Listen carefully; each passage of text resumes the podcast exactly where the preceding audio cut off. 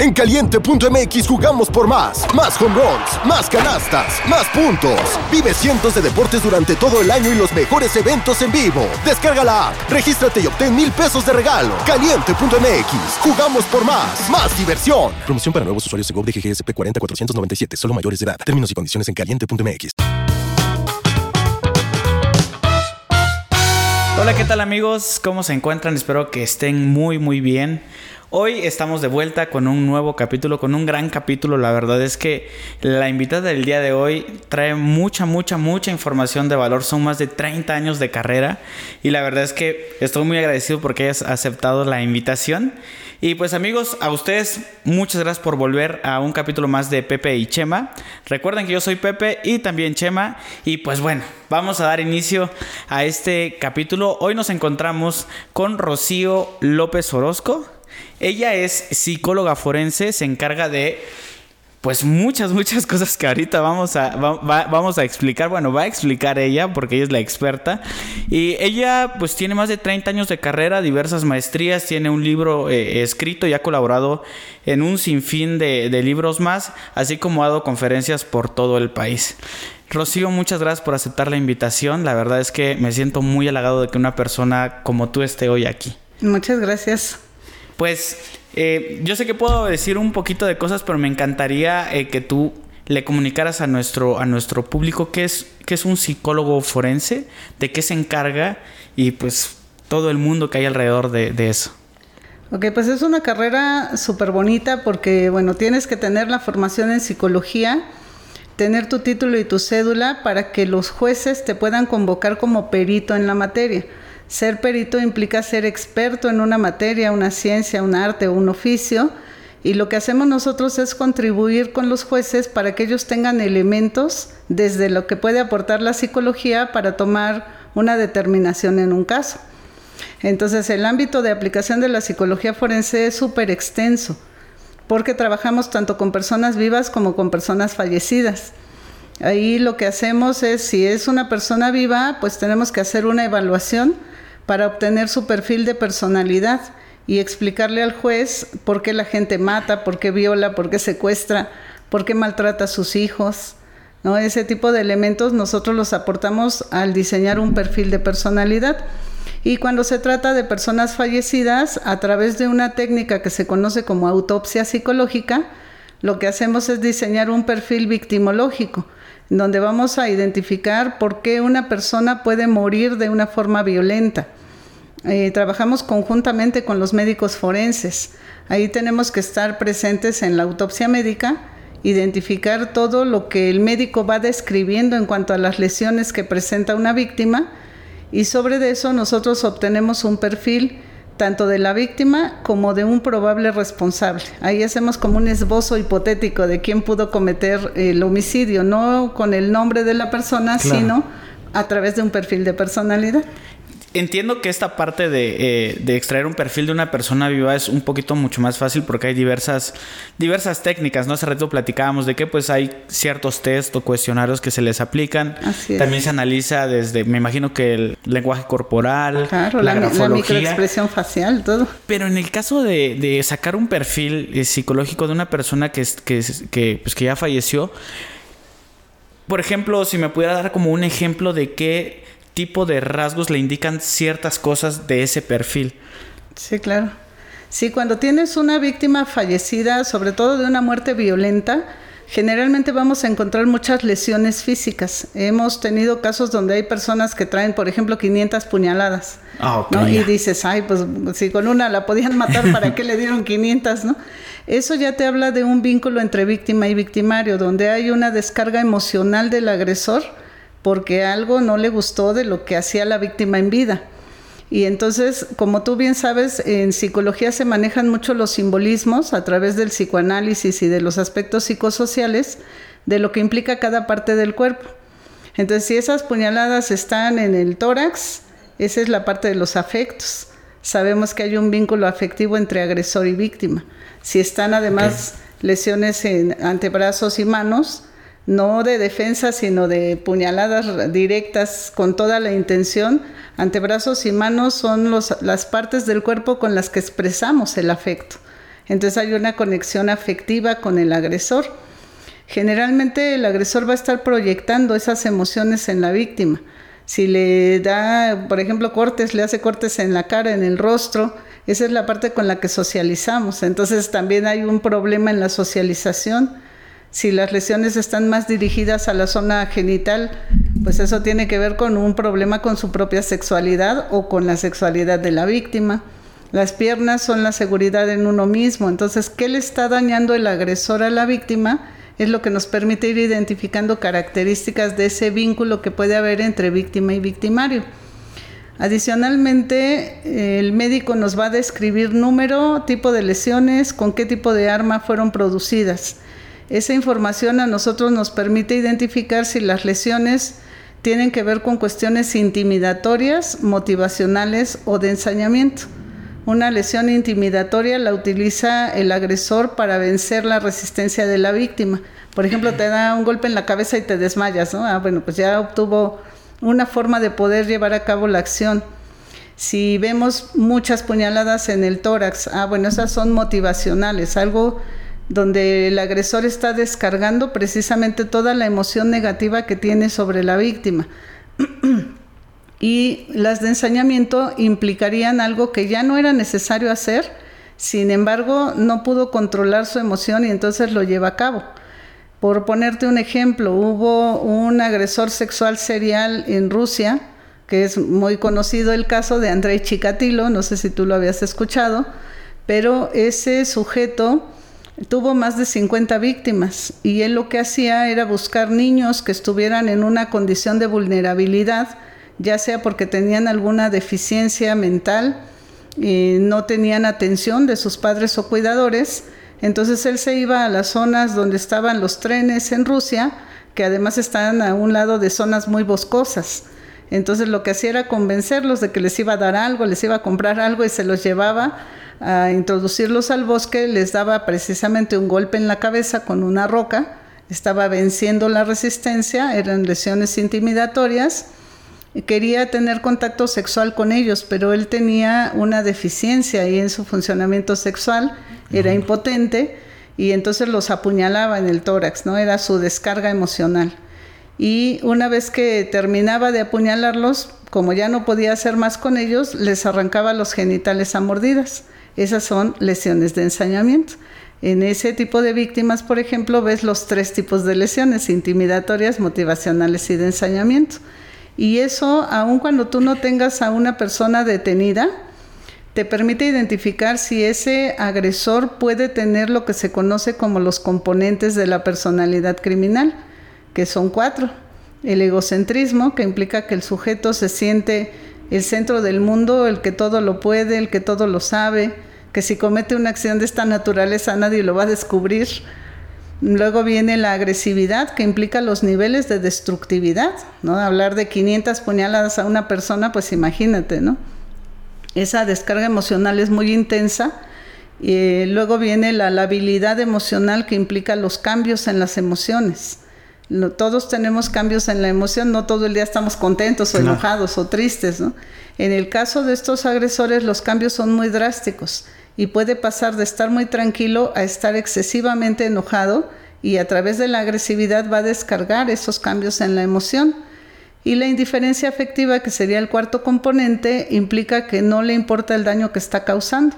Por eso de pronto descuartizan a la víctima o la tiran en la basura o cosas de ese estilo, que implica pues que no le importa lo que le está pasando a la víctima.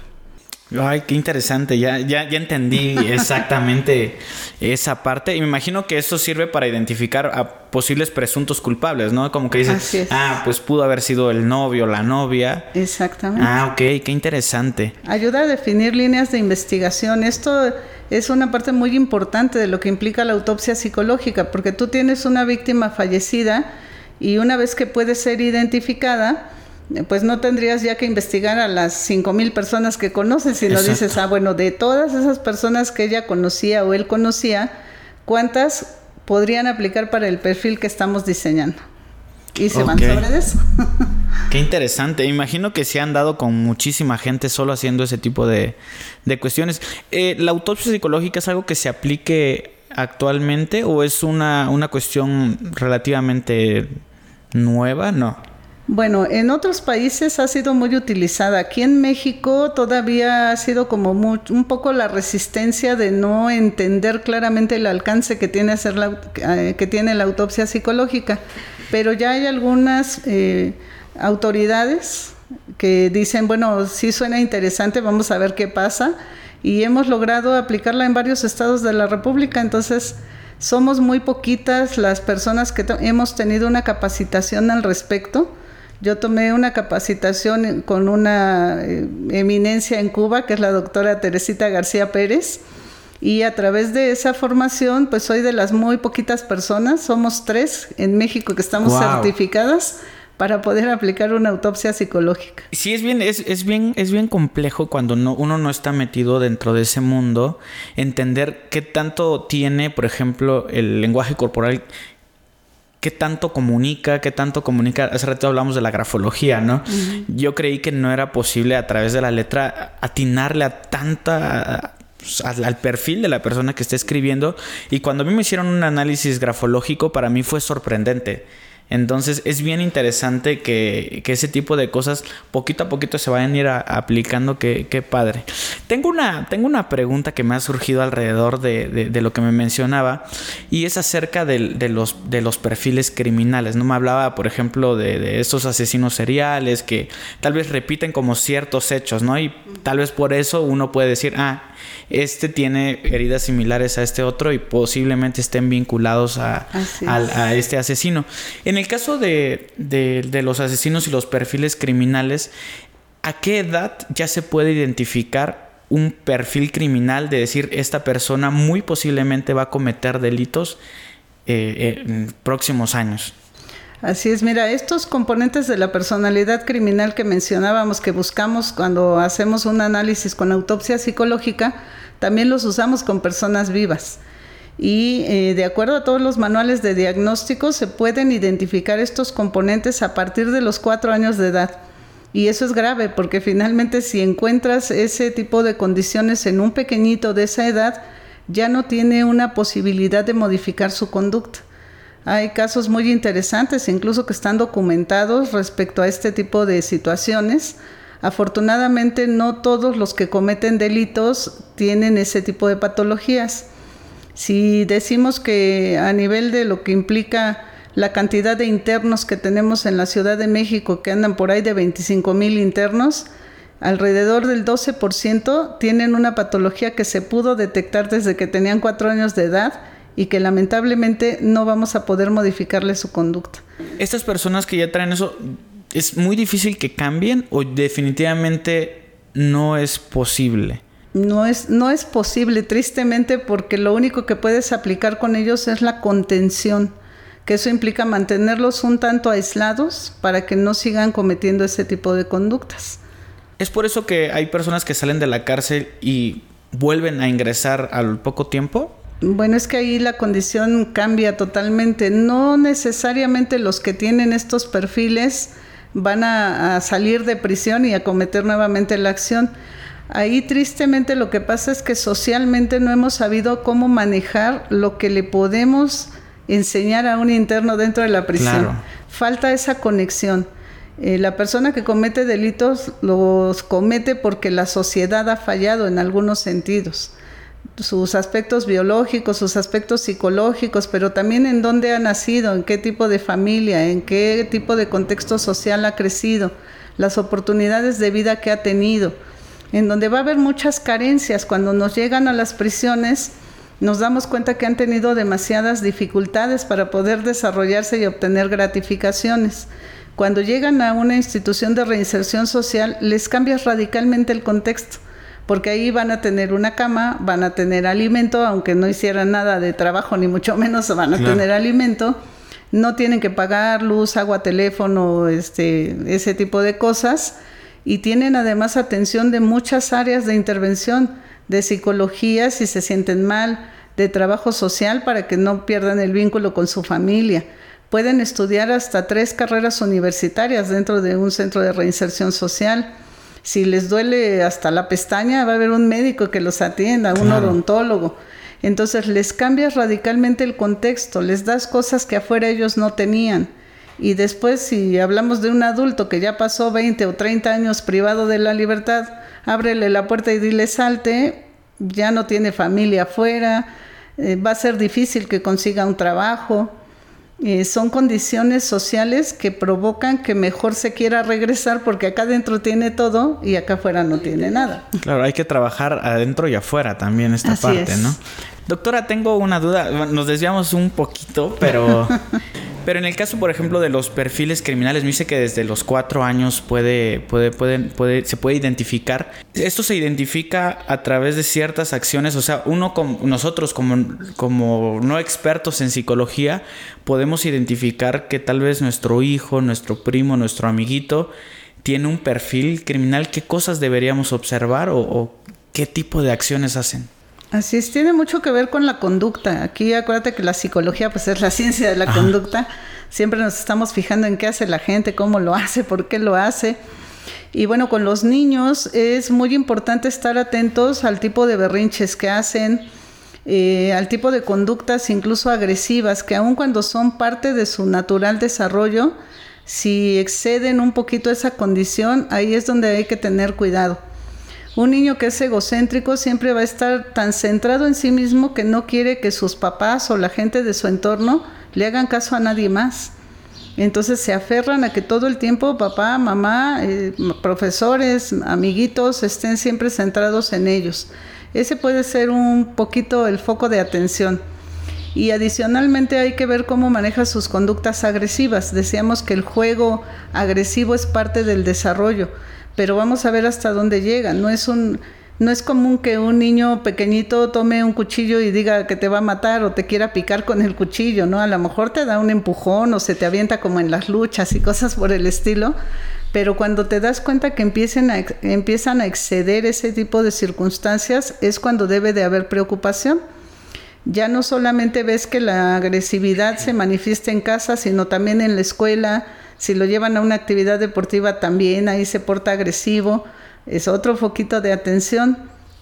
Cambios en las emociones, los ves muy tranquilos y de repente los regañas y se van a su cuarto y hacen un destrozo ahí de todo lo que tienen en la habitación.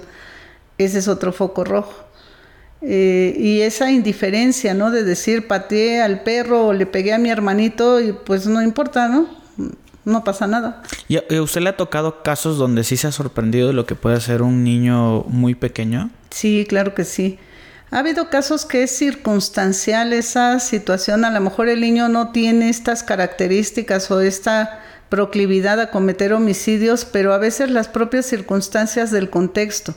Hace un rato yo te platicaba de un niñito de 8 años que mató a un bebecito de meses no tenía propiamente la intención de hacerlo, pero su desesperación de que no podía hacer que se tranquilizara el bebé, pues lo lleva a tomar una acción violenta en donde provoca la muerte. Pero hemos tenido algunos otros en, el tiempo que trabajé en el ámbito de justicia para adolescentes. Tuvimos, por ejemplo, a un jovencito de 13 años que mató a su mamá. Y fue un homicidio sumamente violento porque se puso de acuerdo con otro muchachito un poquito más grande que él. entre los dos consiguieron gas lacrimógeno, un bat metálico de los de béisbol, eh, cúters, cuchillos. Y entonces de repente se les ocurrió, ah, pues ahorita podemos hacerlo. Entra la señora a regañar al hijo y entonces le dice a su amigo, échale el gas en la cara. Entonces le echa el gas en la cara a la señora y el propio hijo con el bat de béisbol le destroza el cráneo a batazos a su mamá entre los dos eh, la tiran en el piso para tratar de controlarla y una vez que se dan cuenta que ya la privaron de la vida, le quitan la piel de la cara, le cortan las yemas de los dedos, intentan descuartizarla, pero ya no, no les dio la resistencia física para poder hacerlo, se cansaron y entonces la envuelven en una alfombra y van y la tiran en un lote baldío.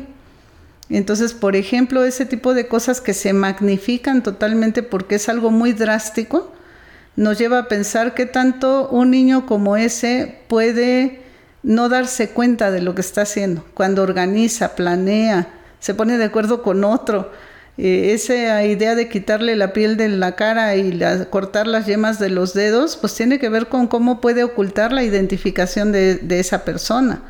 ¿No? Entonces vemos que los niños pueden hacer cosas increíbles, cosas que no nos imaginaríamos y que bueno, pues tiene uno que atenderlos desde el sistema de justicia, eh, son considerados inimputables ante la ley. Si se les sigue un pequeño proceso, si van a estar en una condición de internamiento, pero bueno, pues son internamientos breves, precisamente porque no tienen esa conciencia de entender la gravedad de su conducta. Ok. ¿Y un perfil criminal, digamos lo de un niño, se parece mucho al perfil criminal de un adulto o de un adolescente mucho más grande? Pues es que es todo como una, una consecuencia, ¿no? Si ellos desde pequeñitos presentan alteraciones de la personalidad y no son atendidos a tiempo, obviamente eso se convierte en una carrerita que va a ir en aumento, generando conductas cada vez más graves. Por eso de repente se dice que tienen una carrera delictiva, ¿no? Porque los tenemos desde menores infractores hasta que llegan al sistema adulto. Me ha tocado evaluar, por ejemplo, a niños sicarios que están ya involucrados en cuestiones de delincuencia organizada, donde los utilizan precisamente como ejecutores, son los que se encargan de cometer los homicidios o de deshacerse de los cuerpos. Y dices, bueno, pues son niños, ¿no? ¿Cómo es posible que puedan cometer ese tipo de acciones? Y bueno, llama la atención que muchas veces el entorno social en el que se desenvuelven, pues es lo que los lleva a participar en ese tipo de conductas. Eh, me ha tocado eh, evaluar a grupos de secuestradores, por ejemplo, ¿no? donde a través de estas jerarquías que ellos manejan en los grupos de delincuencia, pues hay que ver cuál fue su función dentro de la organización. No es lo mismo evaluar a alguien que es líder de un grupo criminal que alguien que está solamente como vigilante en una casa de seguridad donde tienen a las víctimas, ¿no? Tienen características de personalidad cada uno de ellos muy particulares. Y cuando nos piden los jueces ese tipo de evaluaciones, lo que hacemos es precisamente decirle, a ver, de estos 12 o 15 que lograron detener, quién es el líder, quién es ejecutor, quién es negociador, quién solamente es cuidador, quién es halcón, ¿no? Y entonces, dependiendo de esa función, es como los jueces van a determinar en qué tipo de institución los van a privar de la libertad y cuántos años de sentencia les van a dar. Ok. Eh, hace ratito me, comentaba que más o menos el 12% de las personas que están dentro de la cárcel sí tienen este perfil criminal como muy marcado. Eh, pero el otro, que será 88%, eh, ¿Qué es lo que orilla a una persona dentro de sus conocimientos a realizar un acto ilegal? Pues es que son muchos elementos, ¿no? Pero te comentaba yo hace un ratito que analizamos siempre los factores biológicos, psicológicos y sociales. Siempre va a ser una conjunción de esos elementos. Hay algunas personas que tienen problemas para controlar sus impulsos. Eso ya implica un daño cerebral en los lóbulos frontales en donde les cuesta trabajo controlar su conducta. Si a eso le sumas que psicológicamente no han sido bien tratados, porque a lo mejor fueron producto de una violación, a lo mejor fueron niños no queridos, no deseados, que fueron maltratados desde su infancia, y si a eso le sumas el contexto de vida, la parte social, no es lo mismo vivir en las lomas que en Tepito, por ejemplo, ¿no? Entonces, si ese contexto social es el que mayor influencia va a tener en que una persona transgreda normas. No podemos generalizarlo al 100%, por supuesto, porque habrá gente que vive en una zona criminógena y nunca comete un delito. Sin embargo, esa parte psicológica, en la combinación con la falla en el control de impulsos y el lugar donde se está desarrollando, pues es lo que nos va a dar la pauta de entender por qué transgreden normas. Ya. Y usted considera que muchas veces he, escuchado que, la educación en teoría es la solución a los problemas en cuestiones de, este asunto. ¿Usted cree en eso? Pues es que más que la educación se habla mucho de prevención. ¿no? Se dice, más vale prevenir que tener que atender las cosas cuando ya ocurrieron. Pero hablar de prevención es algo muy complejo, ¿no? A la gente le suena bonito decir, ah, pues hay que prevenir y así evitamos que la gente llegue a prisión. Pero si tú te pones a pensar cómo diseñamos un programa preventivo para que la gente no cometa delitos. Y dices, bueno, son muchos los factores. El lugar donde viven, ¿cómo les cambias si viven en una zona criminógena?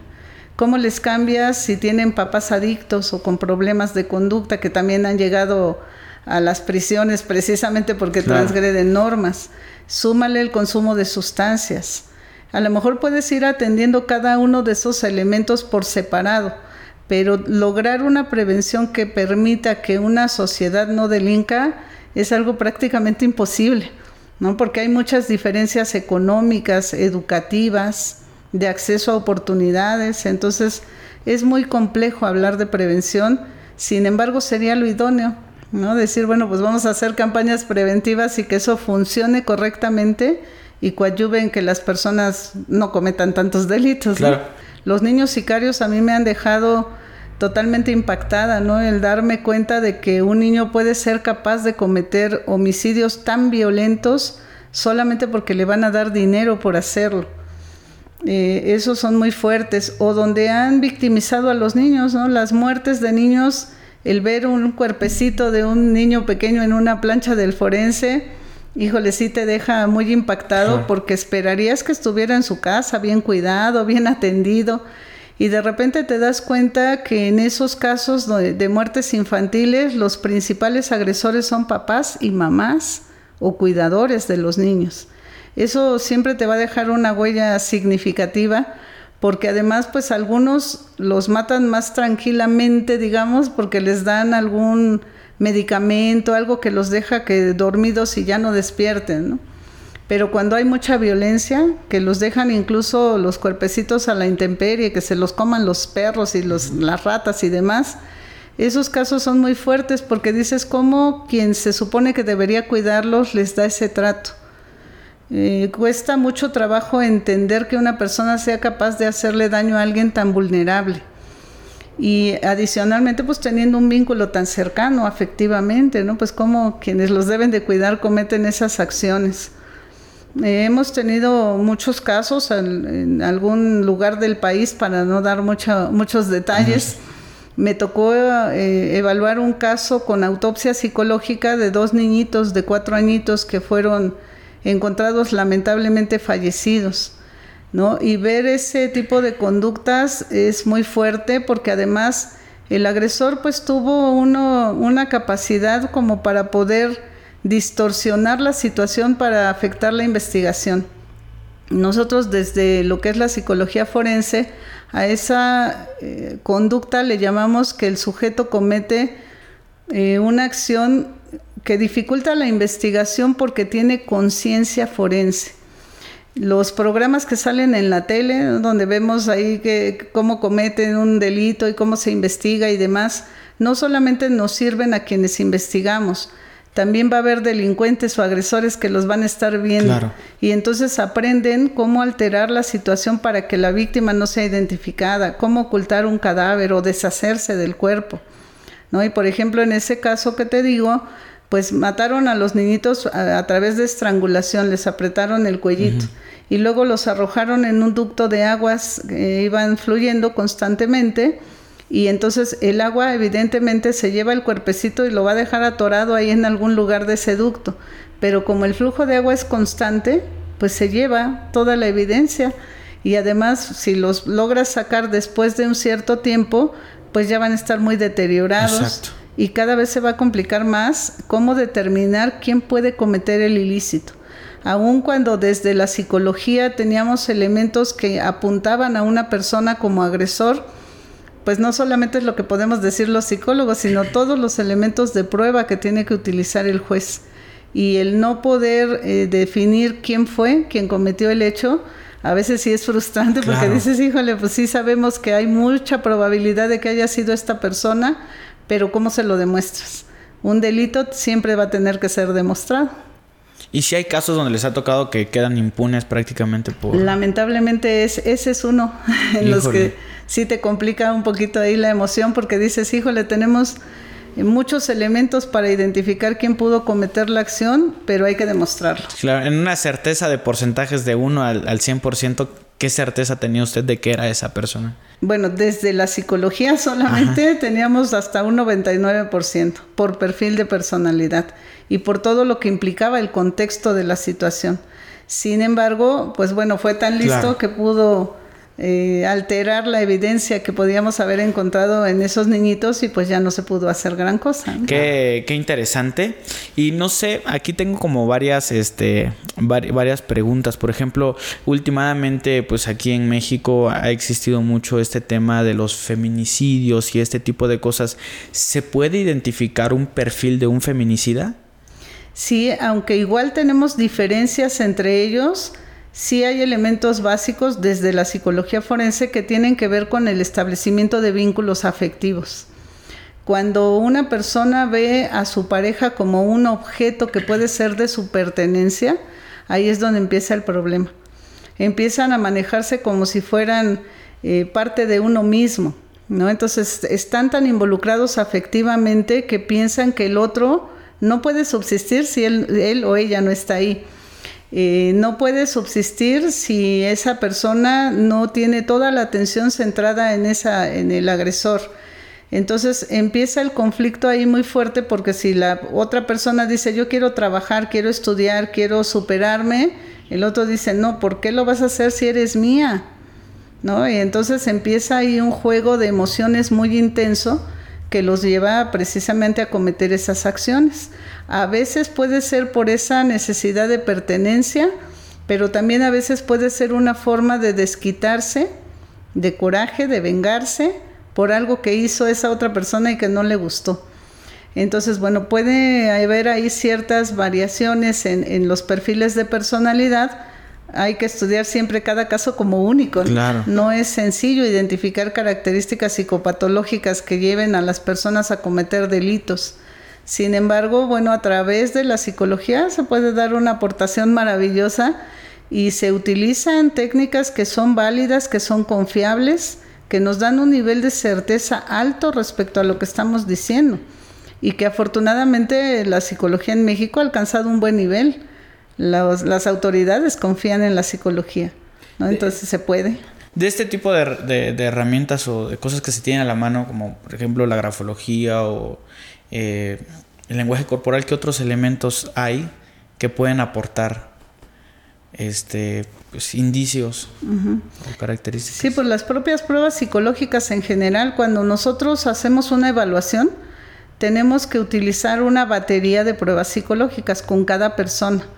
Eso implica que no solamente hacemos la entrevista en la que vamos a estar atentos al lenguaje corporal y a la microexpresión facial, que eso nos da mucha información, sino también aplicamos alguna prueba de inteligencia que nos ayude a ver cómo está el funcionamiento cognitivo de la persona, si tiene una buena capacidad de planeación, de anticipación, de organización, si aprende de la experiencia que los homicidas seriales, por ejemplo, van mejorando sus técnicas, eso nos ayuda mucho eh, les aplicamos algún inventario de personalidad, que eso nos permite identificar su psicopatología. Y a través de algunas otras pruebas proyectivas o de, de depresión, de ansiedad, de estrés, vamos complementando todas las características que integran la personalidad. Es con esos elementos que nosotros podemos diseñar un perfil de personalidad de una persona viva. Ok. Y en este caso, por ejemplo, de personas vivas, ¿le ha tocado algún caso en el que usted eh, aplique todas estas pruebas y resulta que las pruebas no indican que es la persona, pero al, al, final sí fue esa persona. ¿Le ha tocado alguien que logra engañar eso? No. Es muy difícil. es muy difícil. Sobre todo cuando ya tienes mucha experiencia, ¿no? El ser perito implica eso, que tengas no solamente una sólida formación profesional, sino que tengas experiencia.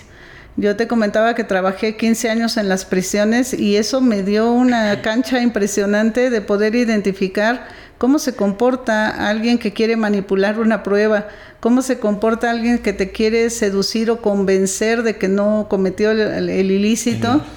Y aprendes incluso sus características por tipo de delito, ¿no? Cómo se comporta un secuestrador es diferente que un homicida o que un agresor sexual.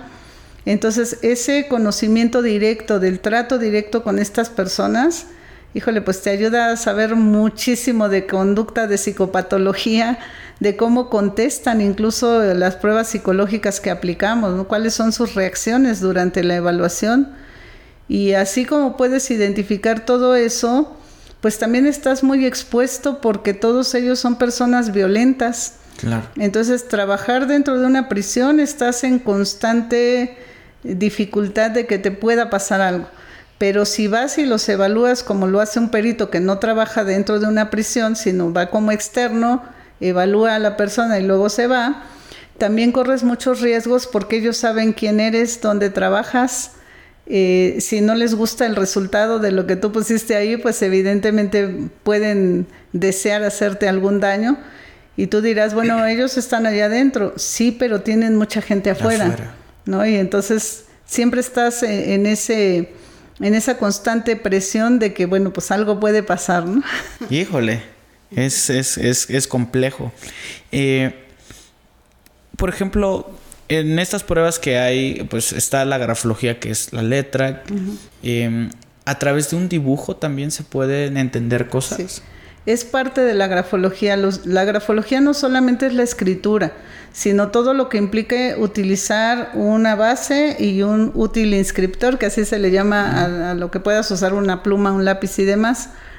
Mm, puedes eh, trabajar a través de los dibujos, sobre todo con los niños. Ellos van a expresar mucho sus emociones a través del dibujo. Y hay mecanismos eh, de interpretación de esos dibujos que te ayudan a ir eh, conociendo qué rasgos o qué características te pueden hablar de una emoción depresiva. ¿no? Por ejemplo, en la escritura tú estás escribiendo y si las líneas van para bajito, sabes que hay una, un bajo ánimo, hay un control de impulsos que reprime muchas veces eh, la acción de la persona, pero además se está deprimiendo, por eso la energía baja. Tienes a alguien que está muy entusiasta y muy activo y tiene buen nivel de energía y las líneas de la escritura van para arriba. De esa misma forma nosotros vemos en el dibujo. Eh, generalmente utilizas una hoja blanca tamaño carta que representa nuestro espacio vital. En esa hoja blanca tú le puedes decir a una persona, dibújeme a una figura humana, ¿no? Dibújeme a una persona bajo la lluvia, o una casa, un árbol y una persona, en fin, hay muchas técnicas. Y lo que hacemos es ver cómo utiliza la persona ese espacio. Dibujó, si la doblaras en cuatro la hoja, puedes ver los cuadrantes. Dibujó hacia arriba, hacia abajo, a la derecha o a la izquierda. Dependiendo de esa ubicación vas a ver, está deprimido, pues va a dibujar más abajo. Tiene mucha creatividad y mucho entusiasmo, es eh, tendiente mucho a lo intelectual, va a dibujar arriba. Es regresivo, se centra en el pasado, se va el dibujo a la izquierda. Tiene una tendencia más positiva hacia el futuro, hacia los logros, la figura va a estar más cargada a la derecha entonces sí vamos viendo muchos elementos, la fuerza del trazo, ¿no? Si está con mucha presión, te indica la agresividad. Si está muy tenue, no esa inseguridad. Una figura grandota que abarca casi toda la hoja, pues te habla de egocentrismo. Una pequeñita te habla de baja autoestima. Entonces sí, con el dibujo podemos saber muchas cosas. Y, por ejemplo, para la gente que nos escucha y tiene hijos, ¿hay algún tipo de dibujo al que hay que prestarle atención? pues cuando hacen dibujos muy violentos, sí es importante. De repente nos damos cuenta que nuestra misma sociedad, la vida misma, nos ha llevado como a generalizar y aceptar la violencia. Entonces tú vas a cualquier casa y ves que ponen una película donde hay disparos, violencia de todo tipo y los niños andan ahí aparentemente jugando. Uno dice, pues no, ni siquiera están viendo la tele, pero están escuchando y de repente ponen atención a esas cosas. Hay violencia en la casa, papá y mamá además se golpean, se ofenden. Y ves los juegos de los videojuegos. De videojuegos y también para pasar de nivel tienen que ejercer violencia, ¿no? Matar, chocar, atropellar y no sé qué para que logren ganar el juego. Sí afecta. Sí afecta. Y luego de pilón vas a la escuela y les hacen bullying, ¿no? Y empiezas a encontrar muchos elementos en el contexto social Tú pasas por un puesto de periódicos y lo primero que ves así luego, luego es la nota roja. ¿no? Entonces hay demasiado contenido violento a nuestro alrededor y los niños empiezan a generalizar esa violencia. Pero cuando ya la empiezan a plasmar a través de un dibujo, cuando además empiezan a tener conductas donde agreden a otros, ahí ya tenemos que tener mucho cuidado. Ok. Y dentro de su profesión, eh, hablábamos de este tipo de pruebas que, que, se hacen. ¿Hay algún otro tipo de pruebas que también sean muy efectivas o que usted considere que se deberían de aplicar en el país? Pues todas. Es que, fíjate, ahí tenemos algunos problemas porque hay estados de la República donde no tienen mucho acceso económico para poder comprar las pruebas. Las pruebas psicológicas originales son carísimas. Entonces también implican una inversión fuerte del psicólogo forense. Si tienes el medio adecuado, pues qué padre porque puedes conseguir muchas pruebas que te van a dar un nivel de certeza muy alto en tu resultado, en el perfil de personalidad que diseñas. Pero si no tienes dinero, como pasa en algunos lugares, pues con que tengas hojas blancas, lápices y una buena formación en todo lo que implica la evolución de los grafismos, vas a poder hacer una buena interpretación, aunque va a ser pues un tanto somera porque no tienes todos los elementos, ¿no? Claro. Y en este tipo de test, eh, de preguntas o cuestionarios que se aplican, ¿qué tipo de preguntas se hacen y cómo usted puede identificar como estas respuestas que indican ciertas cuestiones? Bueno, es que no son propiamente preguntas, nosotros les llamamos reactivos. reactivos. Son afirmaciones. Y entonces le das a la persona opciones de respuesta. Ah, ok. Y entonces ya sobre esa tendencia de respuesta que tiene el sujeto, te va dando características de personalidad. Los que son inventarios de personalidad, así tal cual que así se llaman, te van a hablar de la psicopatología, los trastornos básicos de la personalidad que todos tenemos, porque es lo que nos permite ser eh, buenos en la actividad que nosotros podamos realizar. Eh, si tú dices yo soy periodista, bueno, ¿y qué necesitas para ser periodista? Pues para empezar, ser extrovertido, seguro de ti mismo, que no te preocupen los riesgos, no sé, ¿no? Ese tipo de características yo no las tendría porque yo soy psicóloga forense, ¿no? Alguien que tiene que actuar, no sé, como custodio dentro de una institución carcelaria. No cualquiera puede ser custodio. Tienen que tener igual un perfil de personalidad porque si tienen que someter a quien se pone eh, en una situación donde se está muy alterado a nivel de conducta y lo tienen que someter, a lo mejor yo no me atrevo a ir a eh, tratar de someterlo porque digo, pues no, pobre, lo voy a lastimar o algo así, ¿no? Entonces, cada una de las profesiones o actividades que desarrollamos implica que debemos tener un perfil de personalidad donde nuestra propia psicopatología es la que nos permite ser funcionales en esa actividad. Entonces, pues sí, es, psicopatología. Es bien interesante porque, bueno, la gente ya habrá visto la entrevista que hicimos con la doctora Blanquita, que también se encarga de alguna manera de identificar ciertas cuestiones y también con este con Olivares, ¿no? Es bien interesante cómo funciona este mundo forense y sobre todo algo que algo que percibo y, que se me hace muy curioso. Eh, muchos de nosotros creeríamos que la gente que trabaja en ese tipo de lugares es de repente fría, ¿no? Y creo que es todo lo contrario. Por lo menos también con usted eh, siento mucha sensibilidad por sus casos y por, por, por, lo que hace y lo que le preocupa, pues cada caso y cómo resolverlo. Eh, ¿Hay casos que le llegan a afectar a usted emocionalmente? Pues todos los de niños, ¿no? Que te comentaba hace un ratito, ver un cuerpecito en una plancha de un servicio forense, dices, híjole, o niños maltratados, violentados sexualmente, que están vivos y dices, híjole, pues el que se murió ya se le acabó el sufrimiento, pero el que está vivo eh, va a tener un potencial de volverse agresivo porque fue victimizado, ¿no? Y se comprende ¿Por qué va a tener ese tipo de conductas? No se justifica, pero se entiende. Nadie nace siendo delincuente o cometiendo esos delitos.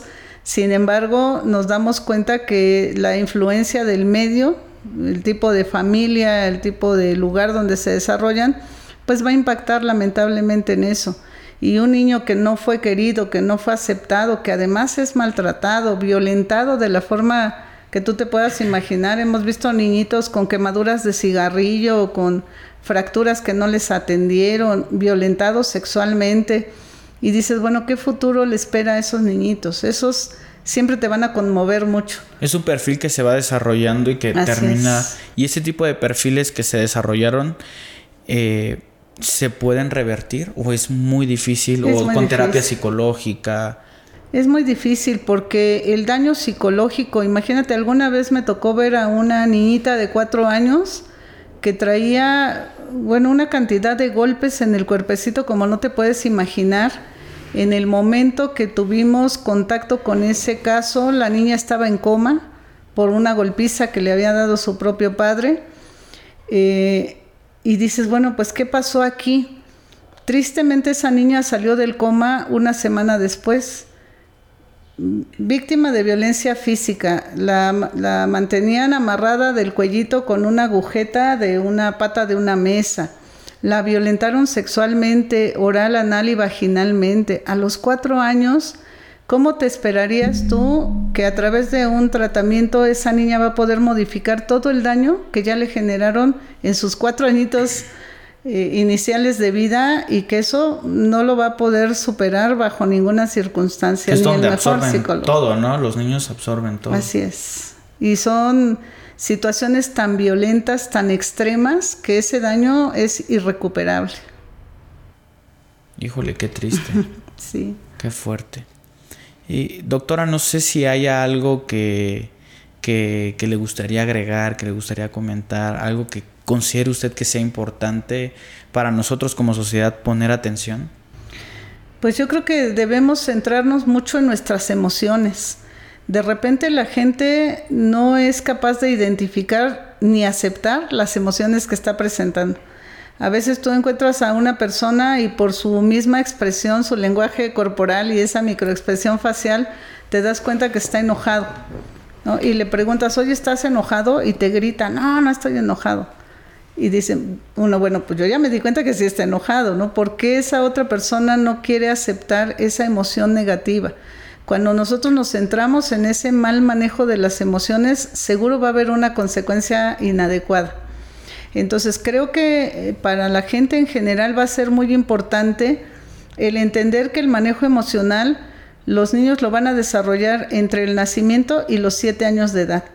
Tenemos emociones básicas que son muy poquitas, positivas y negativas, pero todas las negativas, que son emociones secundarias que las vamos a aprender de los adultos a nuestro alrededor, son los que van a determinar cómo va a ser nuestra vida y nuestra reacción ante las situaciones difíciles que vivimos. Entonces no hay que enseñarle a los niños a que vivan con emociones negativas, a que mientan, a que manejen eh, mensajes ambiguos, ¿no? Muchos papás y mamás dicen, no vayas a fumar porque eso es malo, pero el papá o la mamá están aquí con el cigarro, ¿no?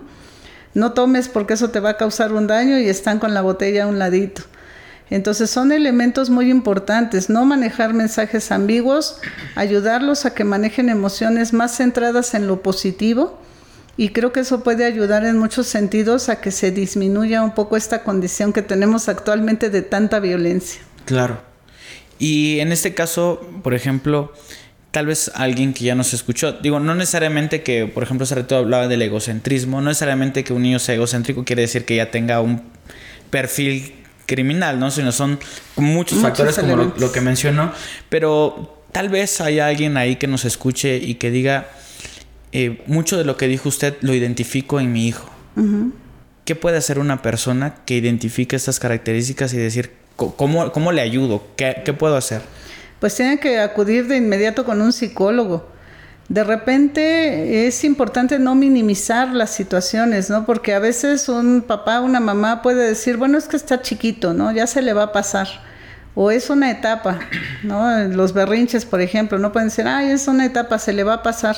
Pero cuando vemos que es una conducta repetitiva, que se vuelve una constante y que además permanece durante mucho tiempo, es cuando sí debemos no solo preocuparnos, sino ocuparnos de hacer algo por ese niño. quería preguntarle sobre asesinos seriales de eso que se podrían mencionar algunos casos eh, de asesinos seriales en México. Eh, bueno, históricamente ha habido muchos, desde 1800 y algo, teníamos a uno que fue muy conocido, que aparece incluso en muchos libros dedicados a los asesinos en serie, que fue conocido como el chalequero. Él se dedicaba a matar sexoservidoras y tuvo muchas víctimas, fue incluso identificado, detenido, encarcelado pero luego le dieron la libertad por una cuestión política, ¿no? Entonces, desde hace muchos años que tenemos homicidas seriales y ha habido pues muchos casos conocidos, ¿no? En, algunos que son homicidas eh, sociales, que les llaman así. Eh, estuvo, por ejemplo, el caso del coqueto, ¿no? que seguramente lo escuchaste. Coqueto. Mm. ¿Cómo era el coqueto? El coqueto era un chico que trabajaba como este cacharpo en, una, en un microbús. Después tuvo su microbús y en su momento lo que hacía era si se quedaba alguna mujer dentro del microbús, y ya era la única pasajera, pues se las llevaba, las violaba y llegó a matar a algunas de ellas. Aquí, eh, digo, esos son casos de aquí, aquí propiamente de la Ciudad de México. Creo que hemos abarcado de todo mucho. Y este y pues bueno yo le quiero agradecer eh, por haber aceptado la invitación.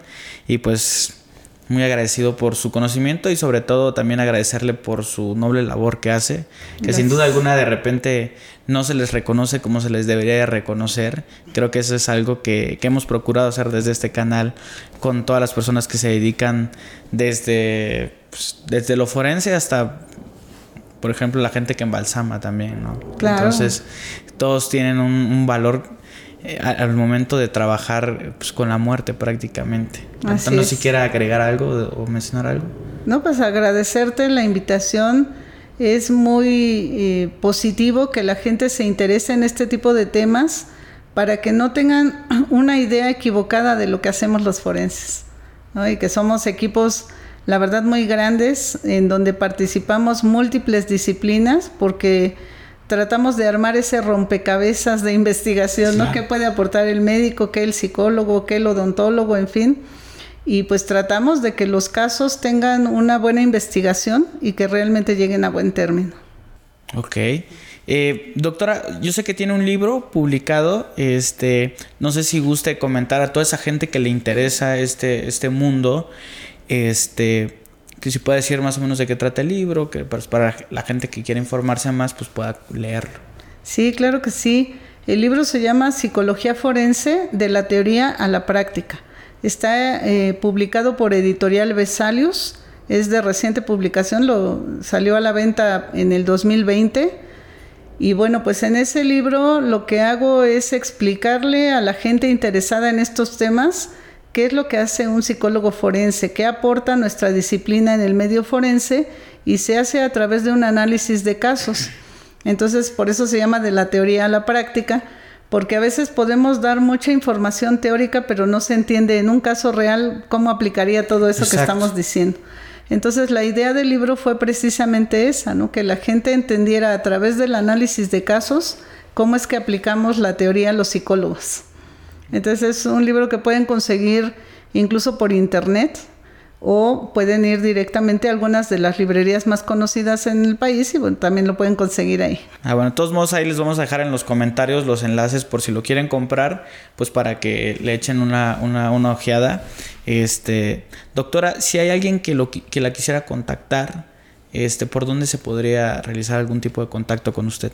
Ok, puede ser a través de mi correo electrónico es lópezr80 arroba hotmail.com y con gusto ahí podemos atender todas sus inquietudes. Bueno, doctora, le quiero agradecer de verdad nuevamente por, por prestarse a venir a este espacio y pues poder contarnos un poco de, de su experiencia y pues nuevamente gracias. Gracias por la invitación. Bueno, pues amigos, les quiero agradecer mucho por quedarse a un capítulo más de Pepe y Chema. Recuerden que yo soy Pepe y también Chema. Y nos vemos hasta un siguiente capítulo. Hasta luego. Listo.